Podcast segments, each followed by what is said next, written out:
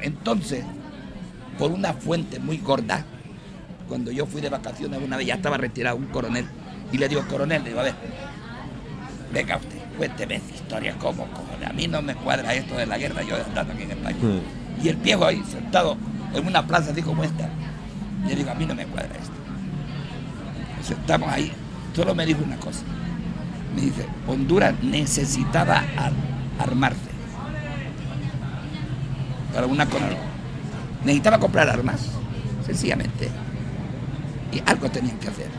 Bueno, y precisamente a causa de esta experiencia, cuando hubo la, la primera y única huelga que hubo en el Real Mallorca, no sé si Sí, la en fútbol, sí, sí, La hemos- sí. la hemos comentado. Le hemos comentado. Él fue uno de los cabecillas precisamente Claro. porque tenía esa experiencia de, de aquellos, de aquellas 100 horas de... de- Y nos ha comentado Pedro una cosa que te perdiste tú. ¿Cuál Creo es? que fue tu compañero Montserrat quien lo hizo. El ser. cambio de, de maletines Montserrat estaba aquí- delante. Yo, yo- fui estaba allí y aquí estaba el entrenador del Mallorca. Sí. El, No, de la torre no estaba. Sí, ¿cómo, cómo no? Sí, sí, pues, sí, sí, sí, claro, perdona. porque perdona. era, era el que Ah, después bueno, denunció de la a la Torre. policía. Ah, bueno, sí, sí, la policía vino Estaba se de la torre, Sí, eh, la, tiene razón. la per- otra persona y Tomás Monserrat allí y yo por aquí delante. Como a mí no me conocía, No te conocían. esa. pues viendo todo, y yo luego escribí la crónica. Vamos, que sí me acuerdo. Vaya. yo te lo traía, lo comenté. Y era, era un tío delgadito. Sí, piernas torcidas, menudo, menudito. menudito, Ah, ah. Sí, piernas así. Y daba leña. Toda bueno, la que quieras. bueno, parecía un pulpo ahí, ¿eh? Parecía un- Y Por además, eso, por eso jugaba. él, él- él jugó en primera división, segunda y bajasteis a tercera. Eh, Y ahí fue la catombe. eh, ahí fue el desastre. Fue el desastre. Después, en vez de. Sí, jugabais con luego jugaron con Pobrelense, Atlético Baleares. Bueno, eso fue después, porque nosotros lo deja- cuando yo, yo lo dejé en segunda vez, La segunda vez. el primer año. Sí. Entonces optaron en bajarlo a, a tercera, fue cuando lo cogió Miguel Contestí. Sí. Entonces Miguel Contestí fue quien salvó Lo al Mallorca. de tercera Sí, para sí, sí. arriba otra vez. Y Miguel fue quien salvó al Mallorca. Miguel y un grupo de personas, ¿no? Sí. Bueno, que si hubiera- no hubiera sido por Miguel, pues el Sí, Mallorca... Miguel, Miguel cogió los trastos y, y levantó el equipo Sí. desde Sí, abajo, sí, de desde abajo tercera hasta arriba. que Hasta primera. alguna- ¿eh? algunas veces lo han criticado de Bueno, que, por ejemplo, Miguel, bueno. eh, pues, hombre, no tenía otro remedio que hacer lo que hizo. O sea, tú me vas a venir a mí aquí a jugar, un futbolista. Sí. Porque con los futbolistas hay que ir con mucho cuidado. Porque hay que ser honesto y hay que ser honrado. Te, te montan te- una guerra, imagínate. Hombre, joder. Bueno, una cosa, subió luego a primera gracias al Rayo Vallecano. No, claro, claro. Bueno, claro, sí. hombre. Ellos, ellos empataron, en- me parece, en- el Bernabéu con el Castilla, que se llama Castilla, Eh. y el Rayo Vallecano ganó no sé dónde y Bueno, de rebote, pero se subió. Pero se subió. No te- no te- es- Ah, bueno, no, claro. a- a- eh, no. La raíz de la huelga la- se hizo la Asociación de, De futbolistas Españoles y entonces hoy en día pues el futbolista está por, por la huelga. sí, por esta porque huelga la, se, se- la- Claro. la famosa AFE. Y además hay una cosa que se, se lo comenté el otro día al nieto de Tomás Jaume, que ha escrito un libro. Cuando estábamos encerrados nos quitaron el agua, el teléfono, la luz, Sí, todo. sí, me acuerdo. Entonces Pepe Nebot, Pepe Nebot eh, salía Tranquilo, si te suena el móvil. Ah, vale. me- me- me- Sabía dónde estaban todos los, todas las No, Pe- escúchame, Pepe Nebot salía. Porque, ¿Te acuerdas que había una cabina telefónica de- enfrente del Luisillar? Sí, Vale. sí, bueno, hombre. pues eh, a las cuando estaba el programa de José María García, Sí. que era medianoche, Medianoche. Sí. pues José María García había quedado con Pepe Nebot para entrevistarlo. Y se iba a la cabina cuando estábamos encerrados. Y sacaba sus monedas, le dábamos nuestra moneda, lo que fuera, para que para hablar por para- la radio. hombre, es que, a ver, ¿quién, quién no escuchaba a José María García en aquel todo el tiempo? mundo, claro. Entonces, claro, de, de- todo ese hecho, pues se hizo la Asociación de, de- de Futbolistas Españoles Asociación Futbolistas Españoles. y ahora pues tienen seguridad social, Sí, tienen todo. eh, que- y a, mí, me- a mí me dicen, oye Miguel, pero tú no tienes nada. Le digo, mira, mira, nosotros en aquel tiempo éramos que te mangoneaban. ¿Quién tenía el mango de la sartén en la mano? El club. Claro. ¿Quién tenía el mango? Los entrenadores. ¿Quién hacía los.? eh, bueno, entonces tú no podías hacer nada. Entonces, eh, por lo menos, por lo menos yo, Miguel Matamoros, digo, tengo un granito de arena para que estos señores estén protegidos. Porque Claro. nosotros no lo tuvimos. Claro que sí, contribuisteis a- cambiar las Pues cosas. tendríamos que hacer Bueno. algo, tendríamos que crear una ACE, Asoci- Asociación Ciudadanos Españoles, También, también, ¿eh? también, para ¿por qué que no? nos protegieran. Aprovechando que tenemos aquí al expolítico. Sí, sí. eh, Yo decía, yo de algo lo conozco. sí, eh, Sí, ¿cómo- sí. Chisco, cómo- cómo chisco, ves chisco, chisco. mismo- ¿Cómo ves tú ahora la situación política que estamos viviendo? Hombre. Que no sé quién nos ha metido en ella, pero que estamos metidos hasta las orejas. Mal, mal, porque yo veo que las cosas ahora van mal. Hablábamos antes de- Sí, del virus y de todo el tema del COVID y tal, pero preocupa también mucho la, la inflación, la inflación eh, y el, el cre- el crecimiento de los costes de la luz, por ejemplo, que subió un 500% en un año. Que a todo esto golpea a todo el mundo A todo el y mundo. sobre todo a los que menos tienen. Porque la inflación es un impuesto a los que menos tienen en realidad.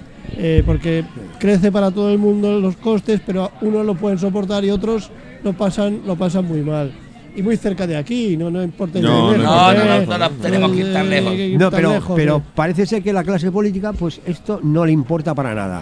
Por Bueno. ejemplo, yo he visto ayer unas fotografías de un, de, de un señor que es de política bailando, moviéndose con Mado Pereta en una fiesta de la Pimen, Por mientras, ejemplo, que, por mientras que restauradores lo están pasando Mal, muy mal. muy, muy mal. mal, y muy ni mal. más, según me han dicho esta semana, que aparte de que le están suspendiendo muchas muchas cenas Claro. a causa de la incertidumbre Claro. provocada porque no saben cómo llevar este tema, Claro.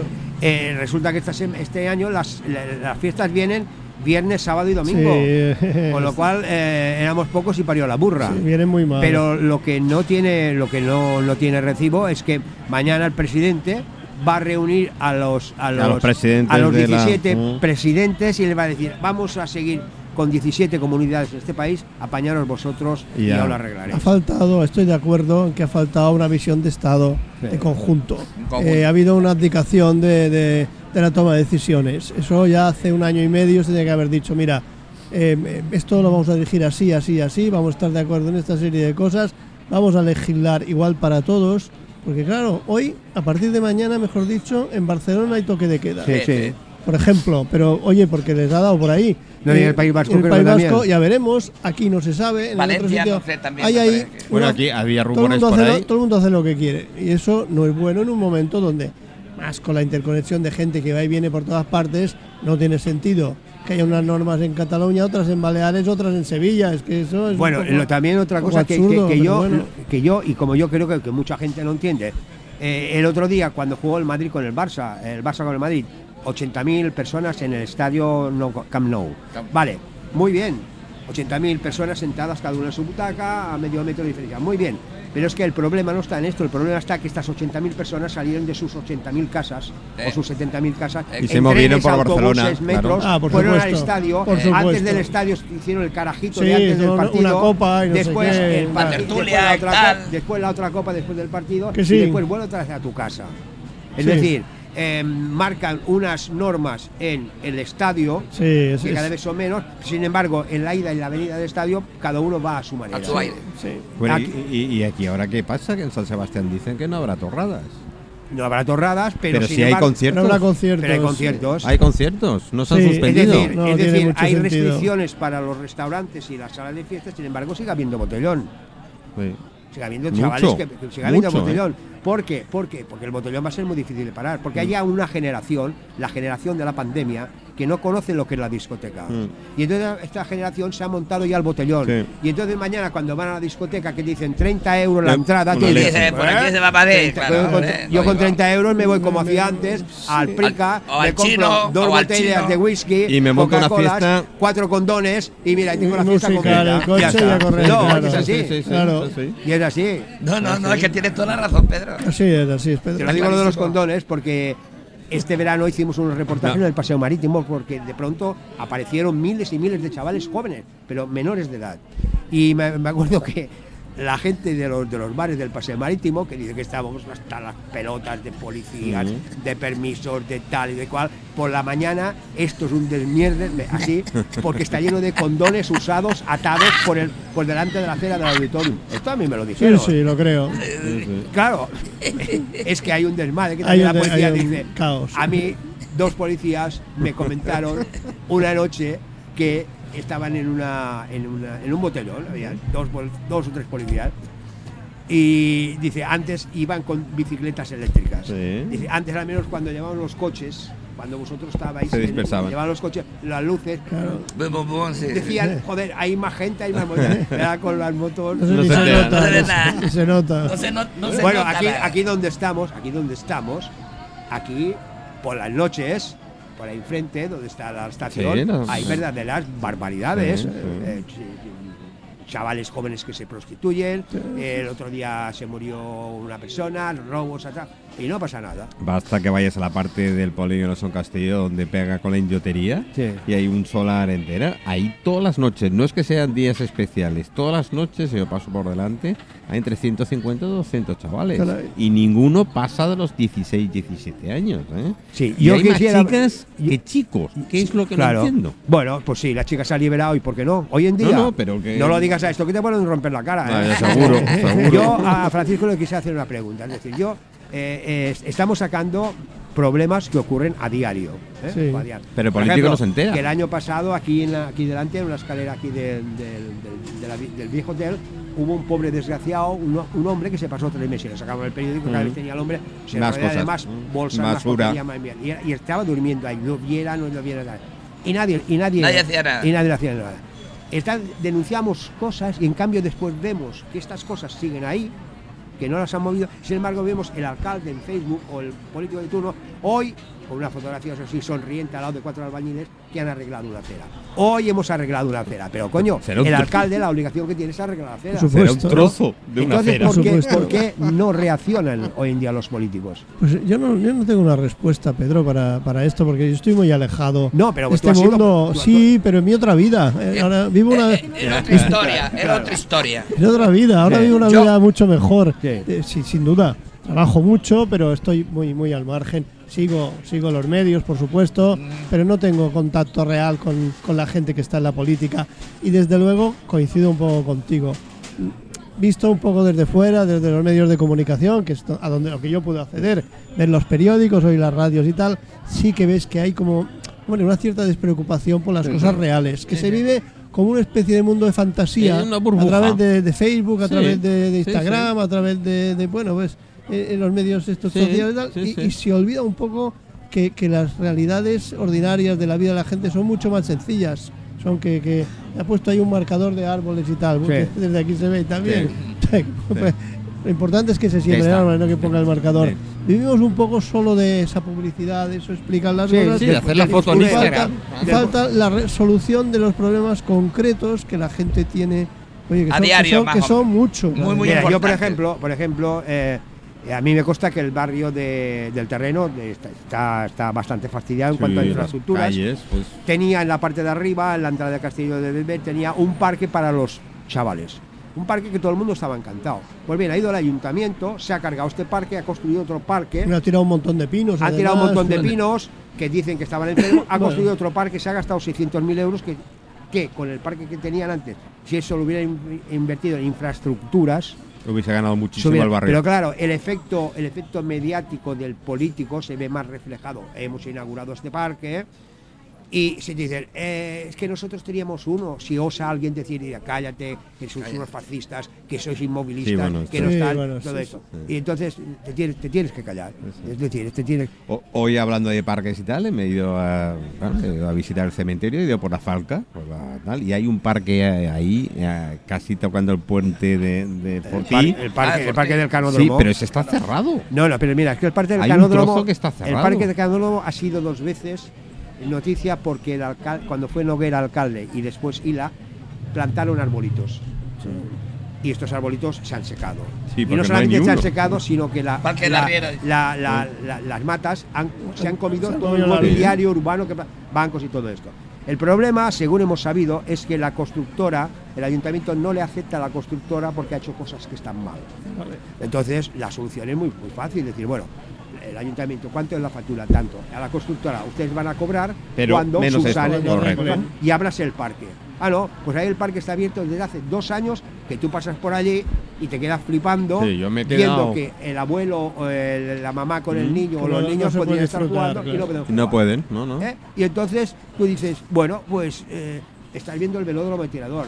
El velódromo de tirador, los políticos no tienen conciencia, son gente joven y no saben, no saben qué pasó ¿Qué- ahí. qué fue? uno de los lugares de, de ciclismo más importantes Sí. del mundo. Sí, hombre, sí. Ahí Guillermo Timoner Ahí ganó, tenía- fue siete veces campeón del mundo.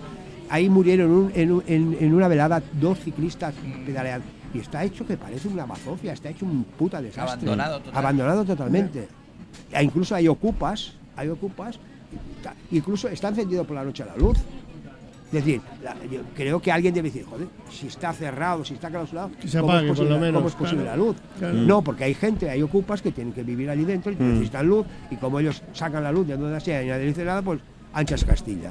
Y entonces el, alu- el- el ciudadano Chisco- alucina con estas cosas. Chisco, ¿de verdad tú cuando estabas ahí escuchabais algo del pueblo? Eh, ¿Hacíais, Mira, no sé, porque yo, a veces te- he tenido mira, la sensación yo- que el yo he político... en muchos sitios distintos, pero la experiencia municipal fue la, a mí me marcó mucho. Yo estuve en el último mandato de Ramón Aguilón, Sí. 87 a 91, y después en el 91 con Fajeda, que sí gobernábamos ya entonces. Y fue una experiencia eh, muy buena porque además Fajeda era un alcalde que tenía un sentido de la cercanía muy, Eso muy, muy, muy profundo. Es. Lo haría mejor o peor, yo creo que lo hacía muy bien, pero habrá gente que justamente le pueda criticar. Era- pero era- era muy era un hombre que era muy cercano a la gente y era un hombre que iba a todas las barriadas, no pasaba semana que no se fuera una o dos veces a una barriada lejana del centro, donde las cosas no son tan bonitas ni tan arregladas, y el hombre pues se preocupaba, hablaba con los vecinos, em, promovía a la policía del barrio que estuviera informado, hiciera informes, o sea que se tenía eh, un pulso de la ciudad, bueno, pues inmediato, diario, y realmente era A, a menos lo, había lo concejal, tocaba. había un concejal que su trabajo era resolver pequeñas cosas, eh, que, que si un bache, que si una cosa que no funciona, una, una- acera, una luz que no funciona. que no Él funciona. se tenía ese trabajo y cada día reporta- le reportaban pues 100 cosas que se habían estropeado y había un esfuerzo de reposición y tal. Bueno, eso a, a lo mejor para algunos tiene poco mérito, pero bueno, para la gente que vivía en esa barriada pues era solucionar su Claro, problema. No ese hay problema. luz, Mm. ahora hay luz.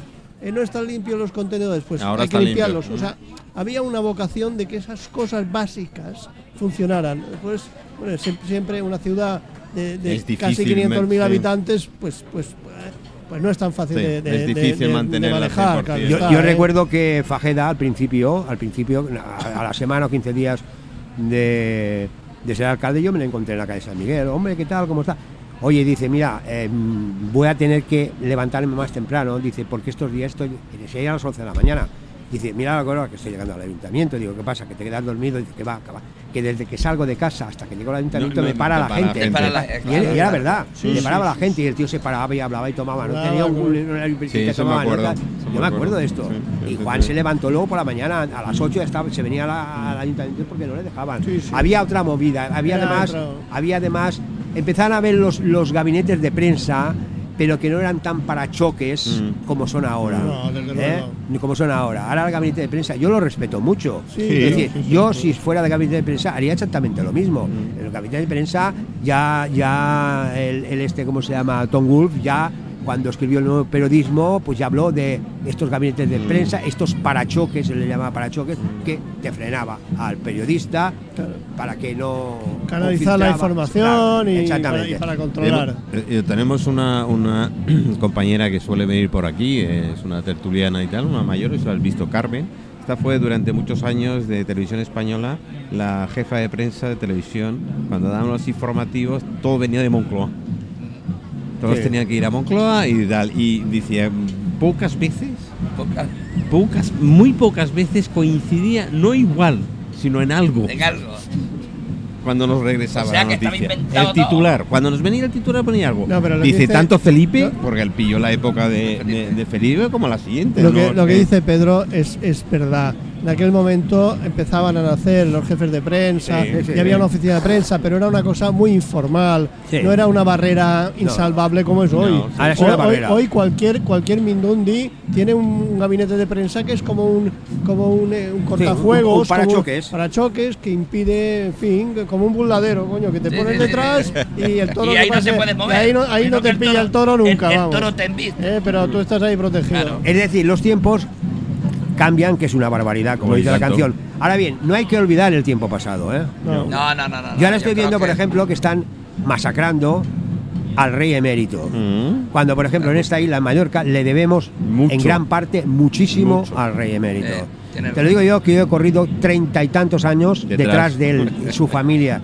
Yo he visto al actual rey con cinco años de edad. Le he visto eh, cuando hizo el carnet de conducir, en la primera novia. El, el- en fin. El Luna. Los hemos- el Luna. Lunita, El el Lunita, Lunita. claro. Le, le hemos visto comprando discos de Samantha Fox. Sí. ¿eh? Le hemos visto saliendo del cine de ver la película Rambo con sus primos, los griegos.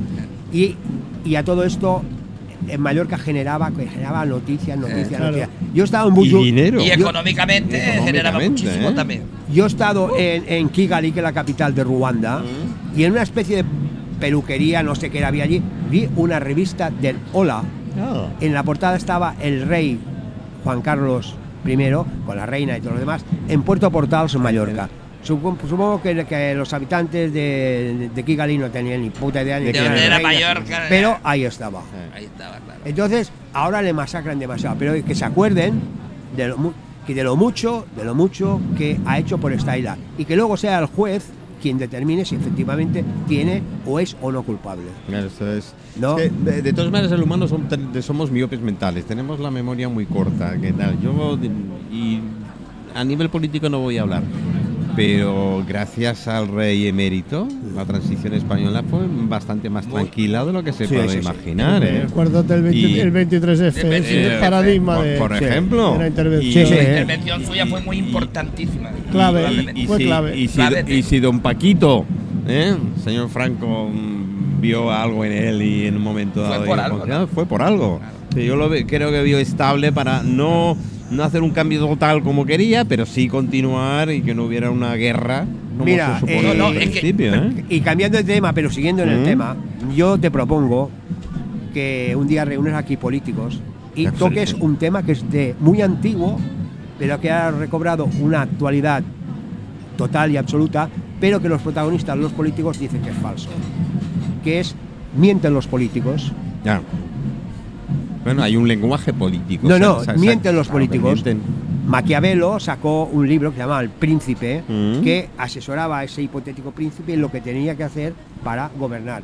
Y la mayor parte, en todo, había una mentira más o menos encubierta, pero ahí estaba la mentira. Mira, uno de los li- libros de, Orso- de, de Orwell, 1984, emplea el lenguaje que los políticos están empleando. Es decir, ahora mismo, ese libro lo lees, que tiene 40 Perdona, años, y otro, es de, idéntico. y otro de, otro de- de Orwell, Rebelión en la Granja, Es- te dice tal y como son, echan al granjero, se murió Franco, estalla la democracia, todos somos iguales ante la ley, pasa el tiempo y se han ido ocupando posiciones, los cerdos son los más listos, los que han mandado, y han colocado sus amiguetes, Ya y al estamos. final el lema es, somos iguales ante la ley, menos unos que son más iguales que otros. ¿Qué es lo que está pasando ahora aquí? Sí. Por eso digo, Eh, que- Es decir, en la base, la base fundamental de la política es la mentira. Chisco, ¿tú crees que podríamos eh, reunir algunos políticos? No querrían, no querrían. lo sé, no, bueno. No querrían hablar de la los, mentira. Los que mandan seguro que es más No, difícil, los, que, no mandan, mandan seguro, que, no. vienen. Yo Sí. tengo que convencido de que no. Eso es segurísimo. Mira, está la mentira, está luego camuflada con la con la con lo que llama la cortina de humo. Sí, ¿eh? sí, Hubo una película americana Sí. que por, por esconder los escándalos amorosos del presidente se inventaron una guerra, ¿Una guerra? contra Albania porque decía que Albania eh, tenía armas secretas escondidas y la, los americanos decían ¿y dónde está Albania? ¿y qué es Albania? No tenía ni idea de Albania. Bueno, pues hoy ya te he mencionado el libro del príncipe de, de, de Maquiavelo, pero es que hay otro que era un sacerdote, que era, que era el deán de la catedral de, de San Patricio, creo, de, de, de- de Dublín, la capital, Sí, el sí, Jonathan sí, sí, Swift, sí. Swift. que te hace todo un catálogo Correcto. de Cierto. miento en los políticos. Cierto. Yo creo que tendríamos que empezar ya, ya a, a empezar a levantar un poquitín las alfombras y que dijeran Mm. la verdad. Esas promesas, ahora estamos, vamos a entrar dentro de una semana en el año del milagro. Eh, un año antes de las elecciones Es el año del milagro. es el año del milagro. Todo Todo el el ¿Quiere mundo. usted una calle Todo el bonito. rota? Se la arreglaremos. ¿A dónde quiere que llegue el metro? ¿A, a Puerto Por- a esto allí a, a, a, A Puerto a Cantepera? A Llega Cantepera. A Cantepera, Eh, ¿Quiere usted que arregle Bueno, la ahí- ahí- todas ahí- las- Por cierto, que doy mi enhorabuena después de tantos años a nuestros amigos gallegos eh, que nos siguen y nos en el Facebook, porque ya por fin llega, llega, llega. a Orense. Oh, El ave ha llegado. El ave. Bueno, pero ya te digo, Después este de año- 22 años. Y este año, ya por lo pronto, el otro día leí, oí que el alcalde de Palma dijo, eh, vamos a quitar todas las pinturas de los 1800 metros que tiene la muralla de Palma durante un año. Joder, es que si durante un año, 365 días, no quitan todas las pinturas, Bueno, no. Bueno, pero, pero ya a lo ver, he dicho, Pedro. vamos, van a quitar. Pedro, lo hacen ¿Pero con lo dijo? la- Lo hacen con Hace, goma. hace 15 o 20 Sí, días. Pero lo hacen con goma de borrar, ¿eh? Sí. No Durará- des- durará 20 años. Despacio, tranquilamente. Ay, Mira, yo, yo, yo estamos en una plaza, de, de la plaza posiblemente más pisada de Palma. Eh, Y nunca mejor dicho lo, de- lo de pisada No, porque, porque está está hecho hecho una polvo. mierda. Está hecho un desastre. Sí. Sí. No hay ningún ladrillo que sea igual al otro. Pero no si hace poco que ha estado cambiando aquí. Pero que ha No, cambiado, no, no, ha no. cambiado nada. Está hecho un Eh, eh, desastre. esperaros si tengo alguna foto y, y creo La que la publiqué en está hecho un desastre. El otro día, bueno, la otra semana que llovieron día sí, día no, Ah, sí, habían sí, unos sí. operarios Mm. y llevaban, estaban haciendo cemento y tal, Basta, lloviendo, sí. ¿eh? Sí. Estaban haciendo el cemento y tal, y, y igualaronlo como una baldosa, ¿no? Exactamente igual. Digo, a ver, chicos, está lloviendo, está cayendo un agua tremenda y vosotros estáis tirando Pues, yo creo que lo- yo también lo vi ese día que Pues estaban poniendo pasta que cayó una de agua y dije yo. Bueno, esta gente, ¿qué es lo porque hace? dijeron arreglar hoy esto. Arreglar esto. Está programado hoy. Pero bueno, si tú, si tú miras, si tú miras la plaza esta, o si tú miras, por ejemplo, Hay mucho por delante, hacer. delante del palacio de Francina Armengol, Ah, ¿sí? no hay ningún ladrillo que sea igual. Y, cua- y, y los lugares que ya no han encontrado ladri- ladrillo lo han encementado. Claro. Y también hay cemento. Igual aquí, igual aquí. Basta, Igual hace- no hay basta. ladrillo, no te preocupes, Manolo. Venga, Sí. Basta, cemento. basta. Y esta es la plaza Hombre, modelo, Emblemática. típica. No, además- para mí es la plaza emblemática de aquí de, de. Mira, te digo una cosa. Vino un amigo mío de. Madrid a vivir a Palma y venía a la Plaza de España porque le recordaba a Madrid porque había mucha gente. Dice, el único sitio donde hay mucha gente en Palma es en la Plaza de España. Los autobuses, los trenes, Claro. gente que sube, gente que... Eso- es verdad. ese- el que A- a tiene todos- síndrome. Y venía aquí y decía, esto es como Madrid, aquí hay mucha gente. Porque Hay mucho movimiento. Hay mucho movimiento. Él tiene el síndrome de Oye, Madrid. Todos los trenes llegan aquí. Sí. Eh, la mayoría de autobuses salen Todos, o pasan todos, por aquí. todos. Cuando Entonces, quedas- que- cuando- tanto, tanto la, la, la- la EMT como los del TIC Sí, pasan todos por aquí. pasan todos, por aquí ¿no? todos. Cuando quedas con alguien, ¿dónde nos vemos? La- aquí. En la Plaza de La de España. España, claro. Plaza España, es- esto es. Sí, esto es un así. punto de encuentro. Y- Está hecho una porquería. Está hecho una porquería. Es una pena, ¿eh? Es una pena porque, porque Y ahora, y ahora con las con estas eh, casetas que los pobres, pues bueno, oye, son artesanos y tal, y están intentándose ganar la vida y la cantidad de robos que ha habido Sí, en estas dos últimas noches. Luego hay otra cosa que es Y, y durante el día, perdón, hay 500 policías de día. Sí, pero aquí, no, aquí, aquí se ve mucho. Es decir, si ahora, por ejemplo, este paseo marítimo que tenemos lo tuviera Cannes Wow. o lo tuviera Tenerife, lo tuviera Tenerife, sería una maravilla. Madre Ya de Dios. estarían todas las firmas mundiales estarían, representadas ahí. Entonces el paseo marítimo, Está desangelado. tú vas ahí. No, y hemos y- puesto unas barreras como Ah, de pues sí, piedra sí, sí, no, sí, sí, sí, horribles. sí, eh, han puesto unas barreras que es para evitar que eh, los coches no atropellen a la gente que está tomando copas, pero también algún coche se ha pegado un porrazo contra son, Con la- con la barrera. son horrorosas. Eso Son es una horrorosas. Son- antiestética son- completamente. Sí, bueno, yo esto yo, yo lo he comentado muchas veces y no tiene Y no- y no te hace sentido. caso. Nah, ni punto caso. entra por aquí y le sale por. eh, Esto es ¿Para lo mismo que la famosa plazoleta que hay de, San, de Santo Domingo de la Calzada, que, que es una plazoleta histórica. Sí, sí. Porque este, el, el- el- el Roca, el ingeniero Roca, cuando construyó el paseo marítimo. Cada día en las historias se tienen que conocer. Los domingos se llevaba a sus nietos, a sus hijos, digo a sus nietos, a que jugaran allí. a la plaza. Y a la Y, plaza. y- y- y- y entre camiones, gente tal y cual, dijo, voy a construir, voy a construir esta plazoleta para que los niños jueguen y otros niños jueguen en lo que estamos haciendo las obras. Y le, met- y le puso el nombre de Santo Domingo de la Calzada, Claro, porque el patrón. suyo, de los ingenieros de camino, es Santo Domingo de la Calzada.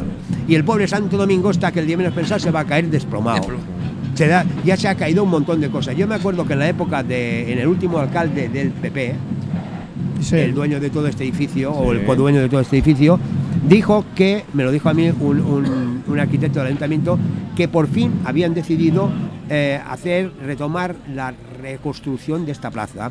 que esto incluso el arquitecto había colocado una fuente para que la gente bebiera y todo eso. Y, la- y colocaron una, una, ¿Una placa? una valla, una Una valla, valla. para que la gente evitara si el santo se caía tal. Bueno, el señor este, Isen, hace ya eh, 12 años o, o, No. o 10 años que no es alcalde, ¿no? Ocho años. Ocho Ocho años. años. Pues la valla sigue ahí y el santo cada vez a punto de caerse. Y Está tú como dices- la torre de Pisa, ¿no? Sí, Y tú dices, bueno, ¿cómo son capaces de construir un parque donde había un parque, gastarse 600.000 Claro. pe- euros y dejar esto ahí? Por eso yo digo que este, este paseo marítimo te lo coge. Cualquier En, ayuntamiento. en- no, en Japón, por Bo. ejemplo. Y Bo. hacen una, una maravilla. Bo. Bo. Entonces, no, pues ahí, ahí ten- tenemos. En el fondo tenemos lo que nos merecemos. Sí, la verdad, desde la verdad es que sí. Bueno, Es una Miguel, pena. bueno, Miguel Ángel, ¿cuándo volvemos al fútbol? ¿Cuándo volvemos al fútbol? Hombre, He dicho al fútbol, no lo de hoy, ¿eh? no. bueno, eso se puede ir cuando cuando hayan partidos, cuando haya algo que hacer, cuando yo qué sé. Ahora estamos estamos al orden del día, ¿Seguro? segurísimo. Bueno, Oye, oye, ¿qué- una cosa, ¿cuánto cobrabais vosotros? ¿Qué cobrabas tú en el Mallorca? Bueno, mira, Cuando viniste. cuando Se puede decir Hacienda ya atrás. No. ya. cuando a ver, los solteros tenían un sueldo y No los casados tenían no, No los- Sí, sí, sí. los solteros tenían un sueldo y los casados tenían. Cada quien tenía, firmaba por lo que fuera por, por la ficha. Pero tú, por ejemplo, ¿qué cobrabas? Yo cobraba 15.000 euros, 15.000 pesetas. Cada mes. Y cobraba susto. 450.000 por ficha. Joder, tío, era mucho, ¿eh? Lo que para que no cobraba. Claro. Y incluso no cobrábamos las primas. A ver, por ejemplo, las primas eran, 5.000 en casa, pesetas, 10.000 fuera, ganando. Pero si empatabas o perdías en casa, Nada. na- no había nada. Pero si empatabas fuera, eran 5.000 y si ganabas eran 10.000. Y si según ibas a jugar con, un equi- con el equipo que iba primero, segundo, segundo, pues decían, eh, hay 15.000 ahora y hay que ganarle a esta gente. Pero el problema era cobrarlo. Claro. ¿Me Oye? ¿y alguna vez a vosotros el mister os dijo, eh, hoy vamos a jugar tranquilito, si perdemos no pasa nada? Mm, Cuidado con la tibia y los Nah, perones. no, nah, nunca. Nunca. Nunca. No, que yo que. Bueno, y si a mí me lo hubiera dicho, si a mí me lo hubiera dicho, yo creo que lo hubiera mandado al carajo. Porque tú sabes mi forma de jugar. Yo era como, como que una garrapata de estas que se pegaba a alguien y decía. "Eh", Y era mi forma de jugar. O sea, yo eso no lo, no lo digo yo, sino que, por ejemplo, eh, gracias a Dios, nosotros en Honduras ya teníamos psicólogos deportivos. ¿no? Entonces, en mi equipo, el Olimpia y en la selección. Mm. Entonces, eh, este, estudiaba la, cada, como, cada jugador, le, cada, ¿cómo decir? Eh, Estudiaba a cada, a cada jugador. a cada jugador. Y había unas charlas, pues, en grupo, ¿no? Y entonces a mí me llegó a, a catalogar el psicólogo que yo era el, dice, usted cuando se viste de futbolista no conoce ni a su madre ni a su padre. Les da hostias hasta en el carnet de identidad. O sea, de que me importaba un pepino, era un profesional. Era un tipo que se lo tomaba en serio. Fuera amistoso, fuera lo que sea. Y claro, me decía, también me dijo que yo era un poco inteligente, porque a mí me han puteado, perdonando la expresión, me han dado caña también para picarme por mi forma de jugar. Entonces, en cuenta que antes venía alguien y te picaba y te insultaba, te decía cosas para que ¿Cuál te era el insulto, que, el insulto propio? ¿Cuál? ¿Cuál era el insulto Insulto. propio? Hijo de puta, tu madre es un- me voy a Tu tirar a madre tu es madre. una tal, que no sé cuánto. que Esto, no te- eh, por ejemplo, en un córner, ¿no? Sí, en córner, en una falta donde hay un grupo. y Cabrón, esto. cae, hijo de tu puta. Exactamente. Oye, una cosa, en el famoso partido de, de la guerra, eh, ¿jugaba Mágico Díaz con ellos, con El No, Salvador? Mágico Díaz. Era más joven. Eh, posterior. ¿Qué, qué- qué- qué cosas os decíais en este partido con los de Mira, con- te voy a decir una cosa. Hoy estaba recordando, porque lo he visto, en- tengo fotos de, de- de cuando, la, cuando jugamos en El Salvador y cuando jugamos en Tegucigalpa. Y entonces habla un, en internet habla un jugador, me acuerdo cómo se llama, que metió el gol, justamente el que lo clasificó. Y resulta que, que nosotros hicimos un partido, pero fue fútbol. Nosotros no, no- no, ni uno ni otro. Fuimos a, a- ¿cómo se llama? Como que si fuera la guerra. Sí. No, no, no. Fuimos a jugar al fútbol. Si tú me dabas a mí y yo te daba a ti, no pasaba nada. Aquel, lo- y fue así. Fue un partido limpio. Fue un partido. No se limpio. insultaban ni No, nada. Yo no recuerdo. Creo yo de que eso no, no sucedió porque era tan seria la cosa. Creo que no. Ta- tanto uno como otro. Tú sales serio al campo. Tú no conoces a nadie, vas a lo tuyo. Pero creo que vimos, porque nosotros lo comentamos, la seriedad de las cosas. Sí, lo, que había lo que pasado, había pasado. eh, lo que estaba pasando en ese momento.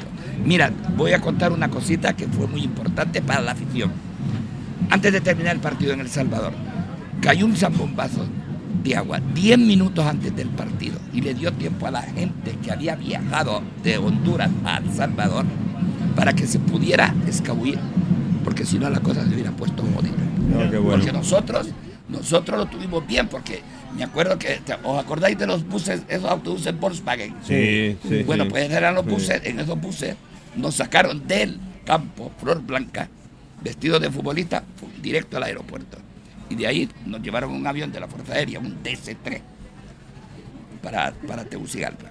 Entonces, justamente, pues, eh, había ido mi padre, mi hermano y dos amigos más, y se presentaron, porque mi padre era así, iba a una agencia de viaje, un, de esto, Sí, sí, sí. Sí, le daban los Había- billetes que él quería, dice el padre de Chinola Matamoros, dice "Pss, lo que Venga, quiera. para allá. ¿Vale? Yo no lo sabía, que se había ido para allá.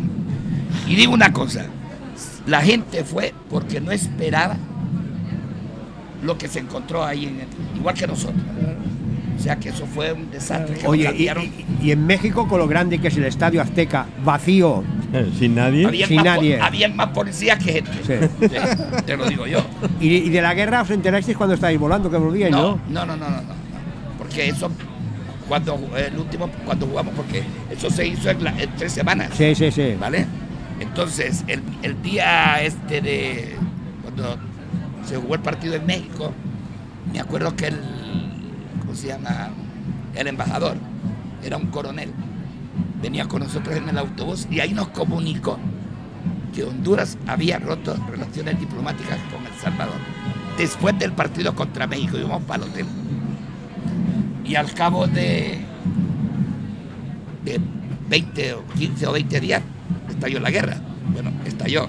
Que fueron los salvadoreños los que nos mandaron un avión de Sí, guerra sí, sí. y nos tiraron bombas en la capital, al aeropuerto de Tegucigalpa. Yo, yo leí en un. en- bueno, yo de todo esto me enteré leyendo a Kapuczynski Sí, sí, sí. en un libro que se llama, que yo te lo recomendé, La Exacto. Guerra del Sí, Fútbol. lo compré, lo compré. Y entonces yo leí que las tanto los de El Salvador como los de, Honduras. de Honduras iban a donde había habido un combate y cogían a los cadáveres y les quitaban las botas y la ropa para, para, para ellos. Es decir, Para ellos. sí. para- Los relojes.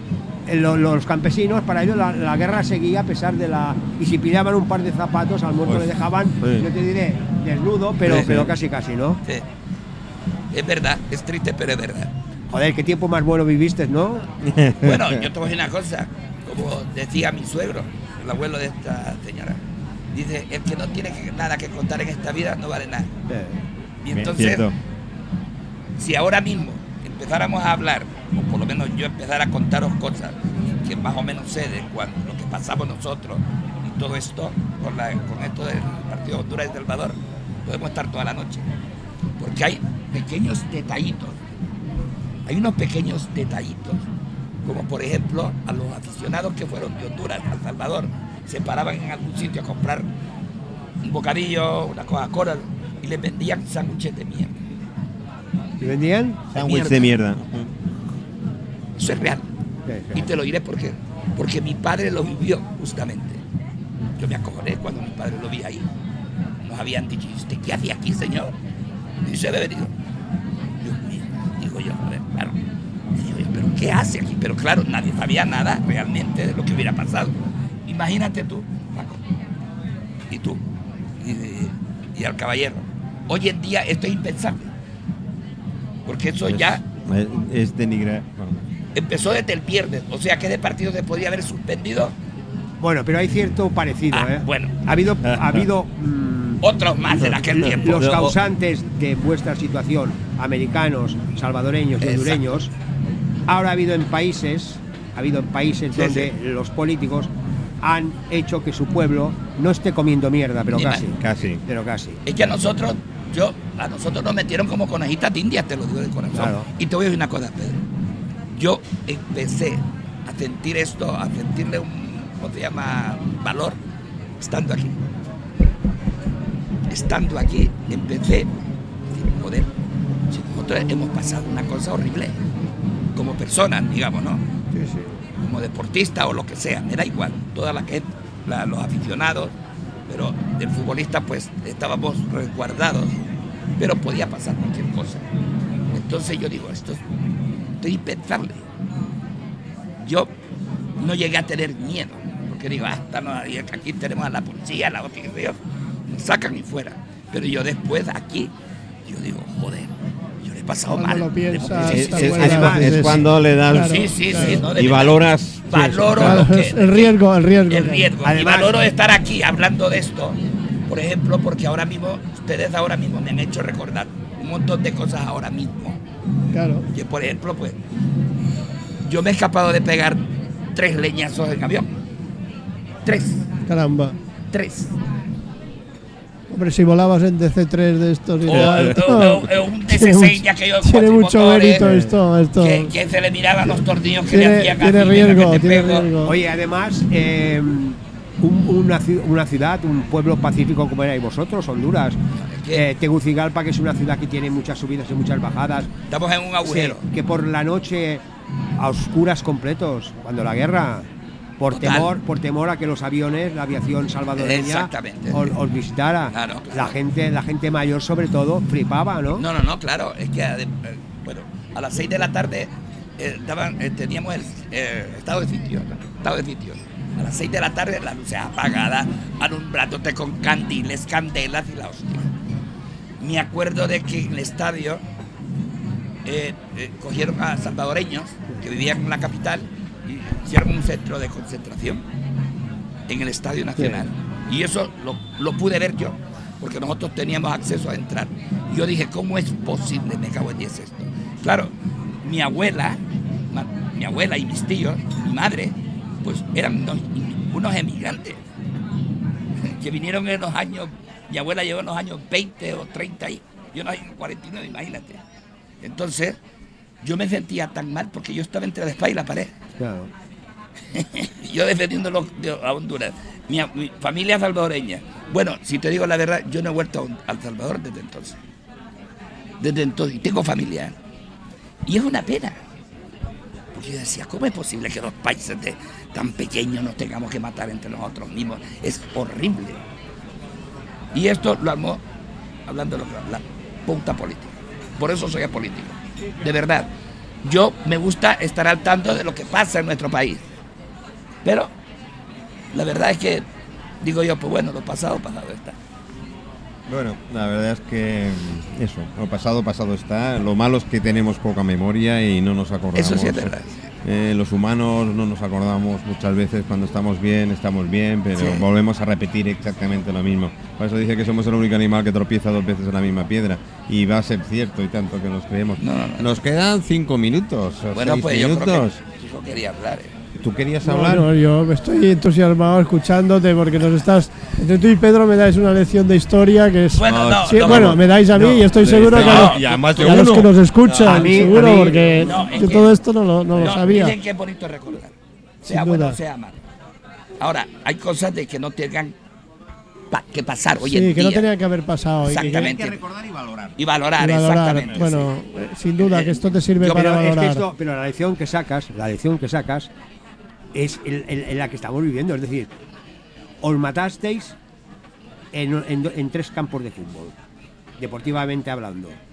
Os matasteis en las selvas, confundiéndoos con el uniforme. Es decir, los ejércitos Los soldados. hoy siguen siendo ricos los hijos Los y los mismos. nietos de que os metieron el tinglado. Claro. Mientras que la gente de abajo sigue siendo pobre. Claro. Exacto. Sí, eso ha servido para, más que para Esto eso. ha ocurrido en, todo, en, to- en to- En todas partes. en Sí, toda pero esto, esto pasa. Exacto. En en España, en, en todas muchos partes. sitios, Es- esta la, esta la, la grandeza y al mismo tiempo la miseria de- del ser humano. Sí, sí, sí. sí. ¿eh? Sí, desde luego, pues. Porque cosas- vosotros, Salvador y, y Honduras, eran dos países felices. Pero si es el que país éramos- más grande de, de Centroamérica y el país más, más chiquitito. más chiquitito. Sí, más pequeño, ayudaban- sencillamente más pequeño. Se ayudaban. Exacto. Vienen los americanos y le dicen a los salvadoreños, oye, eh, vamos a hacer un business, eh, te vamos a colocar este empresario para que os cubre la banana, para que os saque más provecho que vosotros, tal y cual, pero con una condición. Tal que- A los salvadoreños, Fuera. que son los fuera. hijos de tal. Claro, Estados Unidos con Salvador siempre ha estado enfrentado. Mira, Fuera. Honduras y El Salvador siempre nos llevamos bien, porque justamente yo soy del lado sur, de una isla que se llama Mapala. Entonces, eh, está el puerto. de- ¿Cómo se llama el puerto del Salvador? Que está, al, pues está la. Y entonces la gente, sin papeles, sin nada, viajábamos. Iban y venían. Íbamos, eh, entrábamos y salíamos al Salvador cuando nos diera la gana. Claro. Eh, bueno, hasta cuando llegó el problema ese del Salvador, el año 79, cuando la puta guerra esta. Bueno, es lo único que pasaba con Colombia y Venezuela. Sí. Venezolanos y colombianos pasaban, pero Sin vamos. papeles y sin nada. Bueno, y puedes y puedes dar- podemos dar la vuelta al globo entero. O sea, Sí. ahora con la dementa- el, la- el desmantelamiento de la Unión Soviética y tal ha creado países falsos que no existen como tal, totalmente para darse caña entre ellos y justificar en un momento dado una serie de venta de armas y otras cosas que, que ahí no, está. y- y- no, y hay. Por ejemplo, lo- en eso también ha sido un desastre total porque ha cortado comunicaciones y esto para diferentes países que, por ejemplo, se, se proveían, comían o trabajaban y, y era un, como un bienestar para todos, ¿no? Es que nosotros, por ejemplo, en Centroamérica, por ejemplo, está la carretera panamericana que viene de Estados Sí, Unidos sí, y pasa por justamente Honduras y El Salvador. Sí, sí, sí. La frontera se llama la Van a Colombia y luego pues, van hasta Ushuaia.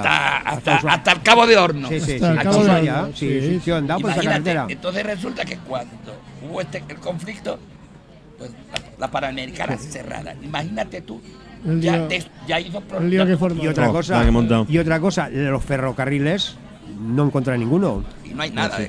Todos ven las vías, ves tal, Sí, pero, pero ya no hay ferro- ferrocarril. ferrocarriles. O sea, eh, lo aislaron por completo.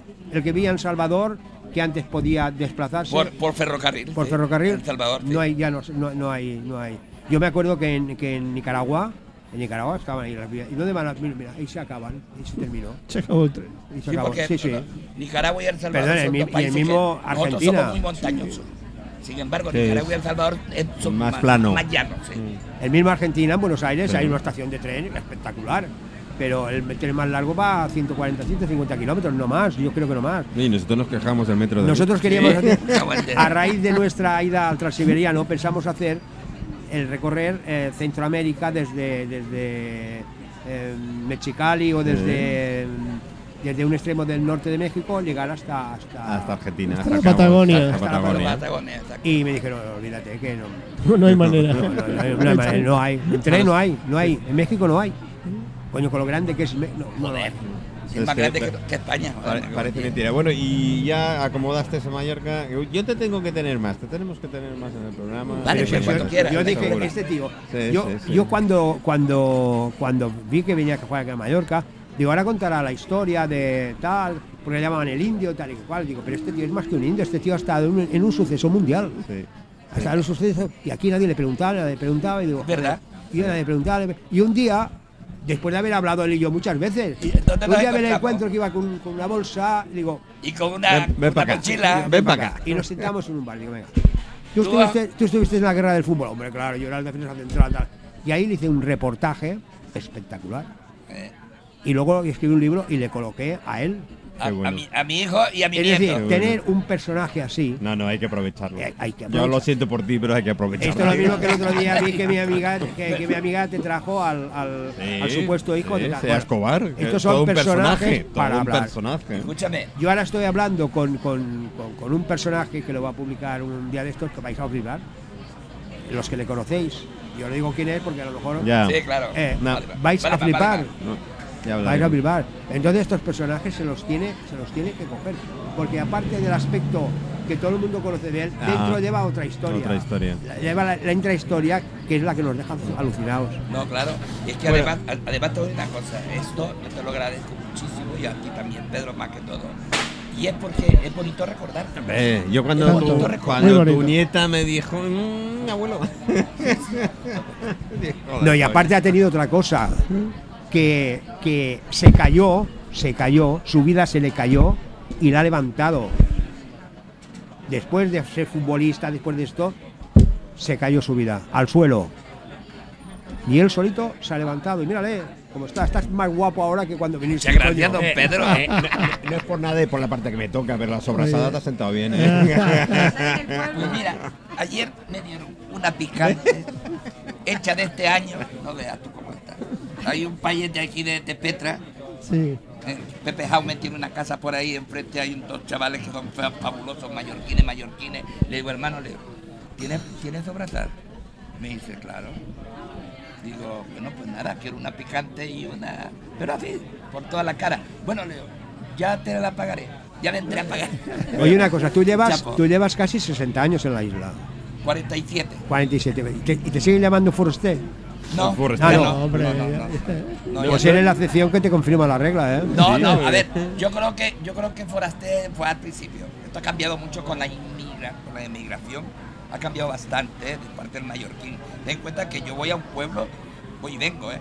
Pero un foreste, un foreste es, es el que no es del local. No, no es un, no es. Y yo, por ejemplo, les digo, hombre, es que este, este, este foraste salta al, al payete ahí del pueblo. Me dice, mata, tú ya no eres foraste, tú eres mallorquí, hombre, tú eres mallorquí. Pues yo y, me- y me dicen, y diarian.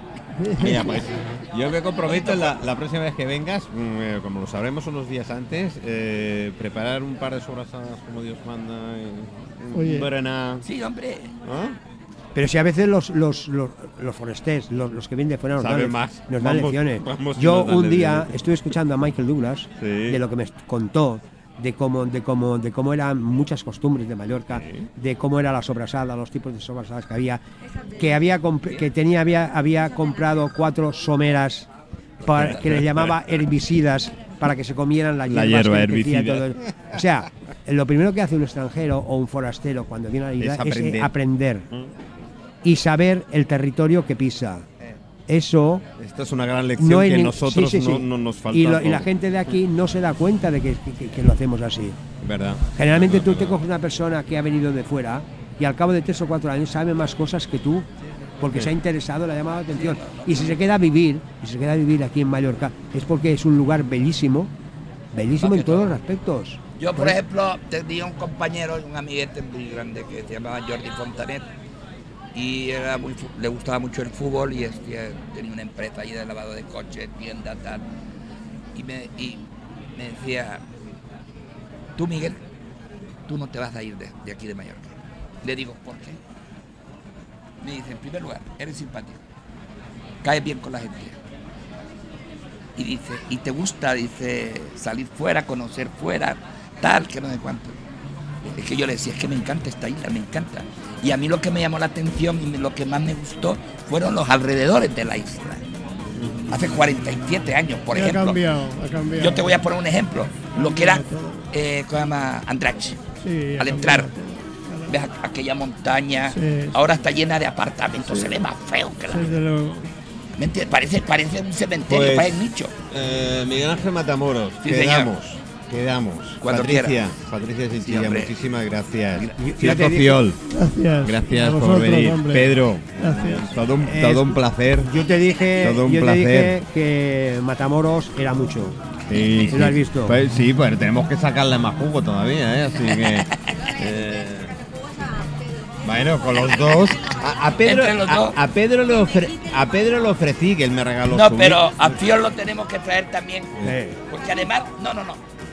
A ver, se aprende muchas cosas. En Eh, el de- pasado, digamos, en, digamos lo que es política. Es vendrá más. Chisco vendrá sé. más, además nos conocemos y, y, que Pero a Pedro, que- que más de la a Pedro, ¿eh? a, a Pedro lo tengo que traer por su libro y por y nos tiene que contar muchísimo de lo que hay. Chicos, gracias, gracias, muchísimas gracias.